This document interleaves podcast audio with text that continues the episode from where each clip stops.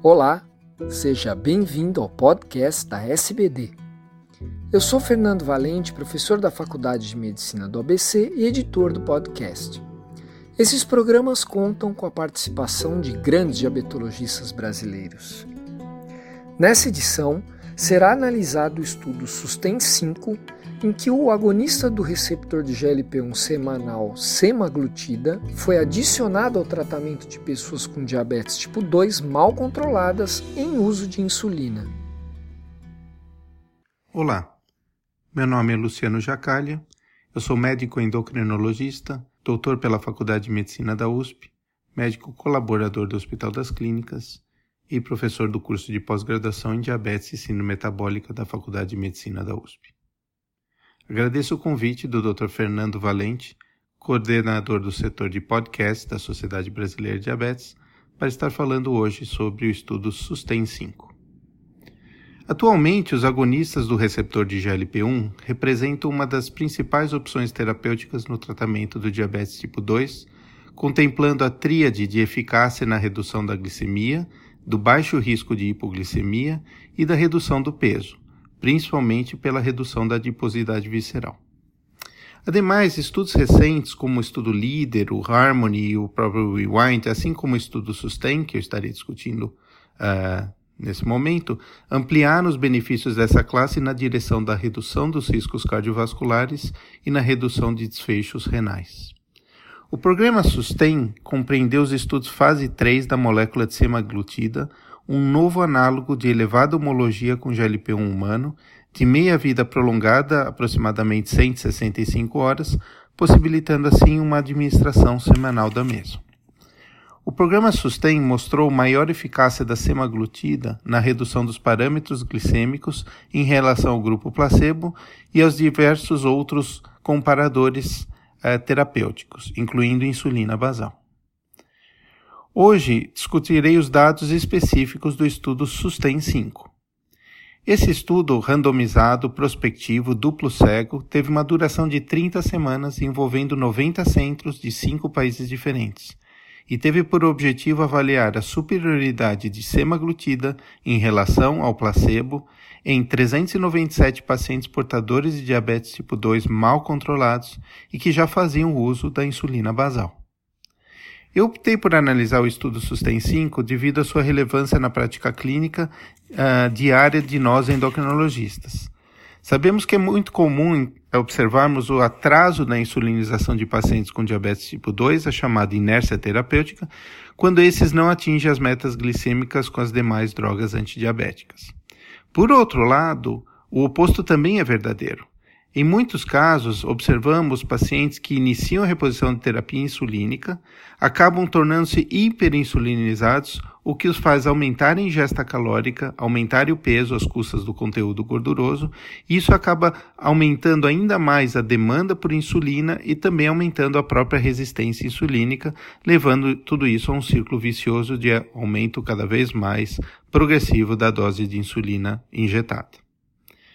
Com a utilização de semaglutida no programa SUSTEM, eh, foi demonstrada uma perda de peso considerável, com mais de 60% dos pacientes perdendo mais de 5% do peso basal, em razão dos efeitos do aumento da saciedade e a redução de apetite que são comuns a essa classe de drogas.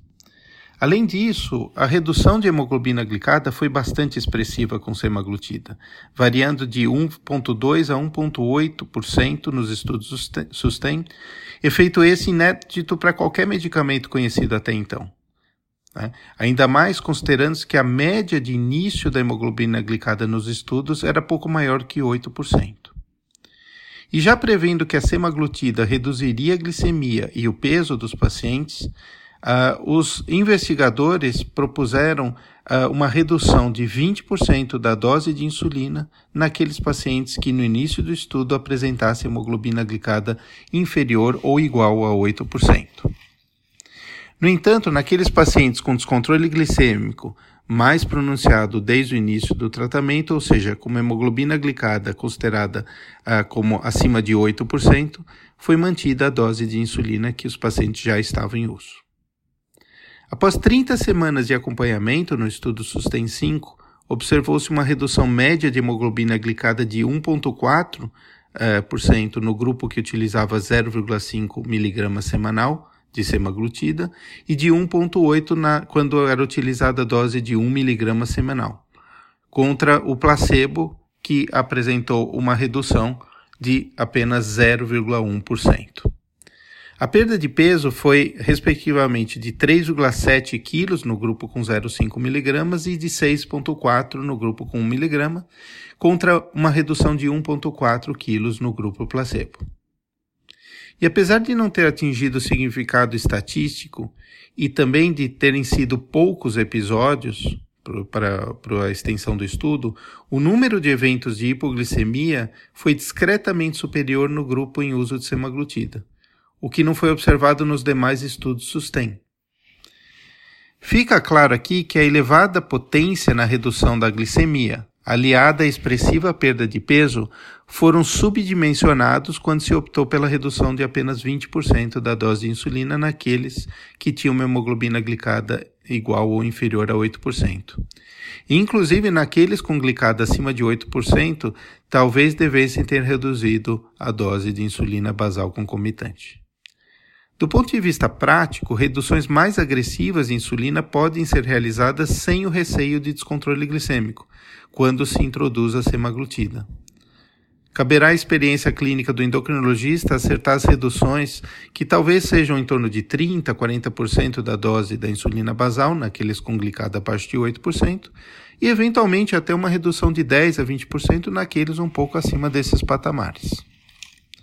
O próprio perfil do paciente poderá nos ajudar a nortear a conduta. Aqueles pacientes sabidamente com hiperfagia, podemos prever que reduções glicêmicas mais substanciais vão ocorrer com o uso dessa classe potente na redução do apetite.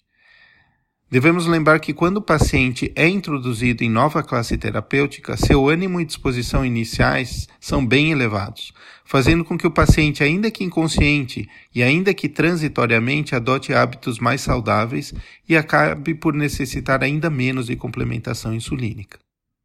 Aliás, a redução da necessidade de insulina basal já foi bem demonstrada com a introdução da terapia combinada de insulina degludec e liraglutida numa caneta só, onde na fase inicial promovia-se a redução significativa da dose de insulina basal, procedendo-se depois à titulação para se atingir o ajuste fino da glicemia.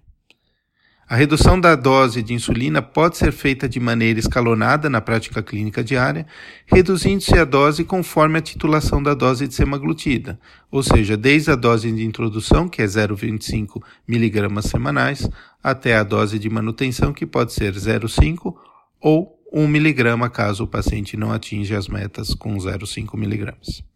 No estudo SUSTEM 5, a ocorrência de efeitos adversos gastrointestinais foi uh, evidentemente já esperado maior no grupo com semaglutida em relação ao grupo placebo.